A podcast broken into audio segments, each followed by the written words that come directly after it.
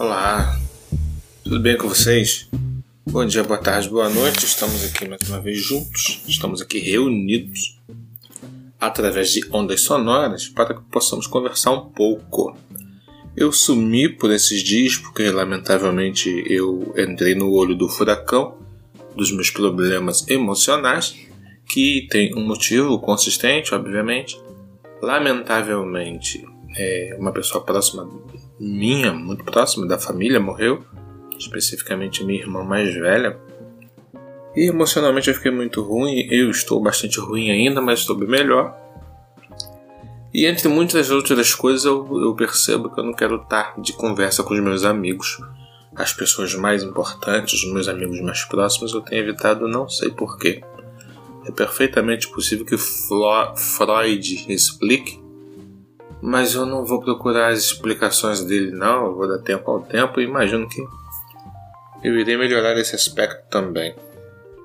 A música me ajudou bastante. Eu aconselhei há tempos não muito distantes no passado do nosso podcast que as pessoas ouvissem música nos momentos em que estivesse passando por algum tipo de aflição mental, fraqueza emocional, perturbação, qualquer tipo de turbulência concernente aos sentimentos e de fato a música me ajudou demais. Ouvi música quase que compulsivamente nos últimos dias e eu só reitero aqui o conselho. Nas vezes em que for necessário, que estiverem se sentindo injustiçados, enfraquecidos, emocionalmente perturbados, procurem músicas agradáveis ou ouçam músicas legais. Fica a dica. E vamos nós, tá? Vamos trocar a ideia nessa segunda-feira, depois de algumas segunda-feiras ausentes. Mas entendam que eu sinto falta de trocar essa ideia. Mas a contrapartida, a contrapartida é que de fato procrastinar está é, tá acontecendo. Sim, estou procrastinando, sim, estou deixando de fazer coisas. Mas eu chego lá, tenho fé em Deus. E vamos lá, segunda-feira, dia 24 de julho de 2023, entre outras muitas coisas, somos sim sobreviventes. No que concerne aos eventos históricos, eu vou falar para vocês que em 1911, ok, houve a redescoberta de Machu Picchu, um, uma cidade histórica de civilizações sul-americanas que foi redescoberta em 1911 e vamos sim falar a respeito de nascimentos e mortes. Lembrando que, por se tratar de um país sul-americano, nós não precisamos de passaporte, tá? Se quiser dar uma chegada lá em Machu Picchu, ou faça. Só que é só levar a identidade, né? Não precisa ter passaporte, não. Bom passeio, inclusive, para vocês. Mas é, respirar lá é meio pesado, hein? Por se tratar de um local muito alto. Cordilheira dos Andes, tá? O nasceu Jennifer Lopes, ok? E Kaká Bueno da corrida. Essas são duas pessoas importantes de fama de fato popular que nasceram hoje. E a respeito da morte, infelizmente, em 2003, ano em que usufrui do privilégio de ter meu filho comigo, o mais novo, que nasceu em julho também, só que no dia 7, ou seja, meu filho tinha poucos dias de, de vida, e morreu lamentavelmente o ator e comediante Rogério Cardoso. E assim é que é, conforme o bem tem o sentido na pele, as emoções lastimáveis da perda é, nascem pessoas e morrem pessoas. Entrei numa crise existencial porque foi a primeira pessoa oriunda do útero em que eu nasci, né, em que eu vim a esse mundo que morreu. Somos três, éramos três irmãs, éramos quatro, três irmãs e eu. E eu, de fato, é, entrei meio que em uma crise existencial. Quando eu fiz 40 anos, eu tive algo semelhante a isso. Eu fiquei um pouco é, espantado de fazer 40 anos. É, quando fiz 50, ficou tranquilo, porque eu acho que a grande fronteira foi o sufixo enta. Eu acho que já falei isso com vocês, mas eu, eu, eu fiquei sim um pouco impactado entre, além da perda, né, que é uma perda irreparável, que, que é natural, né, inclusive, existir no início, meio e fim. Mas a gente sente sim. Né? Mas vamos seguir, vamos seguir com o nosso bate-papo. Vamos falar de coisas, coisas relacionadas ao dia a dia. Quero falar que estou sem internet decente, estou sem Wi-Fi, coisas de bairros de periferia, né? Que tem essas internets de pequenos provedores, que lamentavelmente, por serem empresas desestruturadas, não conseguem é, executar de forma plena os seus próprios serviços. E por força de circunstâncias que não convém comentar, na periferia da região metropolitana do Rio de Janeiro, o único fornecimento de internet decente são as internets de pequenas, pequenos provedores. Essas internets de bairro eu estou devendo a, a, mim, a minha casa, isso há um, um mês já, estou sem internet decente. E aí eu estou vendo muito TV, essa TV aberta que geralmente eu não vejo. E eu relembrei sim com grande abundância de material do porquê que eu não vejo TV aberta, porque a qualidade da, da programação é muito ruim, com exceção das TVs educativas, né? É muito ruim. É, e é de fato emburrecedora. Acho que as pessoas pioram enquanto indivíduo vendo essa, essa, a TV aberta. Com exceção da teledramaturgia, né, que promove um, um refúgio, afinal a ficção é um refúgio porque os telejornais eles só nos possibilitam notícias trágicas e repetitivas que estão ligadas sim às periferias e estão ligadas sim à morte de pessoas injustamente ou acidentes automobilísticos ou então alguém que foi preso indevidamente e tem esse aspecto ruim. As notícias são sim num grande volume, na maioria das vezes, notícias ruins. Então tem isso das só de notícias ruins Inclusive, eu, eu estou com sede de ver um bom filme, porque infelizmente só temos notícias ruins. E temos também aqueles programas é, relacionados à fé, a fé cristã, que eu entendo que é muito distorcido por esses pastores é, da TV. E é muito ruim, né? Porque eles se aproveitam esses pastores da TV, eles se aproveitam da falta de instrução da população comum, que além de serem enganadas pelos políticos, elas também são enganadas pelos líderes religiosos. E eu parei para ver alguém falando sobre essa teologia da prosperidade. Alguém que é, estava recebendo indivíduos que não provavam, mas afirmavam que enriqueceram porque estabeleceram um pacto com Deus e tudo mais, e que as coisas começaram a melhorar a partir de um determinado momento, quando eles começaram a executar um proceder cristão diferenciado para melhor, vou dizer assim. E que agora são grandes empresários, têm casas que valem milhões de reais, carros que valem centenas de milhares de reais, e que anteriormente eles viviam em condições precárias, em bairros da periferia, e sendo da periferia bairros violentos, e aquele, aquele papo todo que é perfeitamente possível de ser familiar a todos nós. Sim, esse é aspecto da violência e da pobreza, né? E aí o cara lá, o pastor, ele recebe uma pessoa e a, fala é essa: Como é que você era? E como é que você está agora? Concernente a grana. E a pessoa vai embora, a gente chega outra. E como é que você era? Como é que você está?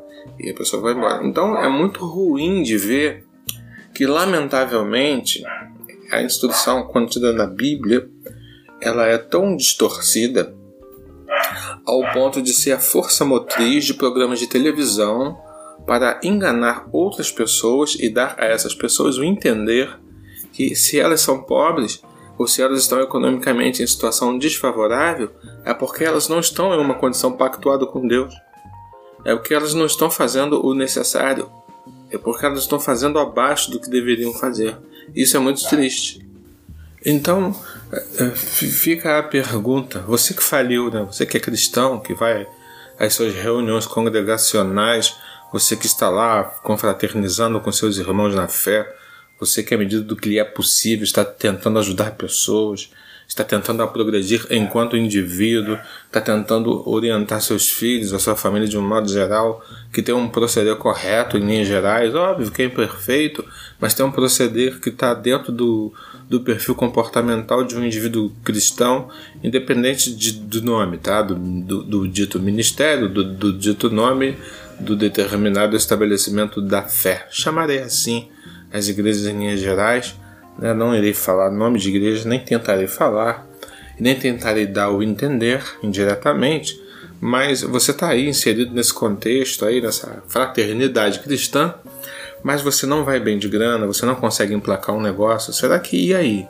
Será que o problema é você? Será que Deus não está em uma condição pactuada contigo? Eu poderia, caríssimos amigos e amigas, eh, falar a respeito de uma porção de coisa relacionada a ser escravo de bens materiais e de uma forma é, equilibrada em que os cristãos do primeiro século, que Jesus Cristo, né, falou sobre isso, falou sobre grana, né? E no entanto, não farei, não estou aqui para fazer isso. Não represento um segmento de fé. Eu tenho a minha fé, obviamente, e acho que nesse momento da minha existência eu tenho que estar longe das igrejas, mas é, respeito todos vocês e e todas as igrejas em que vocês pertencem. Mas saibam que há nisso um aspecto de enganação e entendo que é o perigo do indivíduo se achar é, indigno. Porque se ele não está emplacando, se ele não está conseguindo fazer um negócio efetivamente acontecer, dá a entender que ele não está em uma condição aprovada. Né? Que ele é indigno de estar ali na congregação. Ah, eu não emplaco o meu negócio, a minha vida não melhora, eu não adquiro um carro ou eu não troco o carro então, eu não estou bem, né? Eu sou, eu não tô, não tô bem na foto espiritual, vou dizer assim. Ele pode vir a fantasiar dessa forma, dessa, né? e não é isso, não é isso. E é muito triste ver a TV, né, a TV pública, emburrecendo, seja no aspecto político, que é tão importante que vira e mexe a gente fala aqui, ou seja no aspecto do, relacionado à fé. Né? As pessoas é, são enganadas, são enganadas e conceitos e observações são distorcidas ao bel prazer de líderes religiosos. E isso é muito triste. Vi no noticiário há pouquíssimo tempo que um grupo grande de pessoas na África, por estarem fazendo jejum, morreram. Houve a mortandade relativamente grande de pessoas porque estava seguindo alguém que orientava a fazer jejum. E muitas pessoas morreram. A gente vê que, lamentavelmente, no que concerne à fé, Muitas pessoas tomam atitudes erradas, fazem coisas erradas, se matam ou matam, né? Ou se matam coletivamente em nome da fé. Então a fé ela é muito perigosa. A fé te leva a acreditar em coisas não vistas e que não necessariamente são coisas não vistas que poderão te fazer progredir enquanto pessoa. É perfeitamente possível que a sua fé seja uma fé deformada ao ponto de você entender coisas que te dá um salvo-conduto para praticar o mal com terceiros, pelo simples fato dessas pessoas elas não pertencerem à sua fé ou estarem exercendo a fé de uma forma inadequada. É complexo o assunto, não é um assunto qualquer. Mas você que tem que pensar nisso, você que tem que conhecer isso.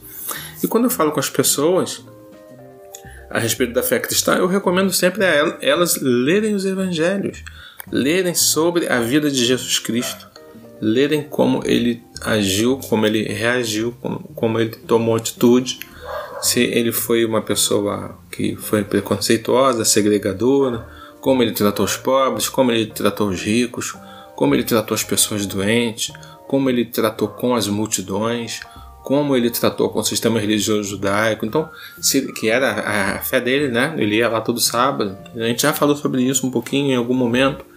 Então, é, leia sobre como Jesus se comportou e, e medite sobre isso. Pense sobre isso e tente replicar em você as atitudes, ações e reações de Jesus Cristo.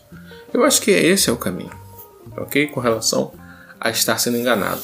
E a conclusão do assunto é que, infelizmente, a televisão ela, ela nos emburrece mesmo. A televisão me deixou burro, muito burro demais, como disse a música dos Titãs. Bem, mudando o rumo da prosa, eu vou falar de um tema que está na TV também, que é a vida da, da Xuxa, da Maria da Graça.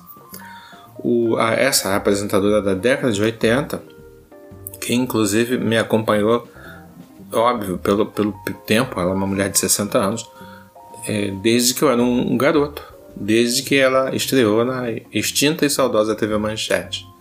Então a TV Globo, agora, né, pelo canal fechado dela, que é o Play, tá falando, ah, sim, um documentário sobre a vida dela, de Xuxa.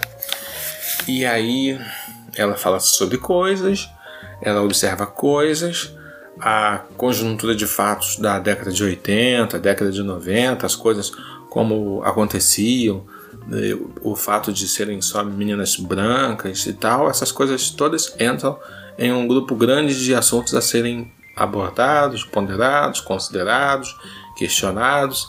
Paralelos são traçados no que concerne a, a, a valores.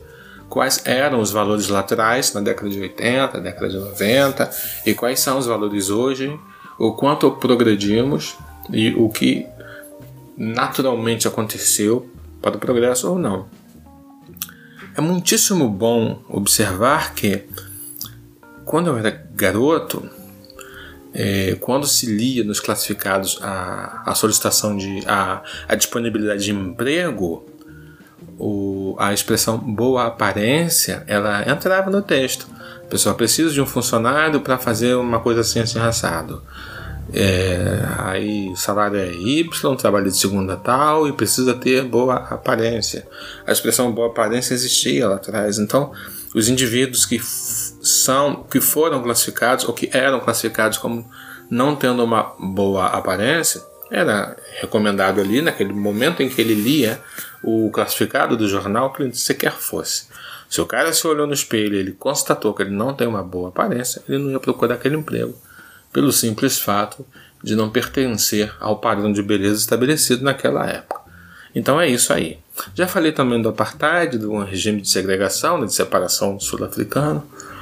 Então, gente, o, o, a década de 80, né, o final do século 20, ele tinha muita coisa ruim.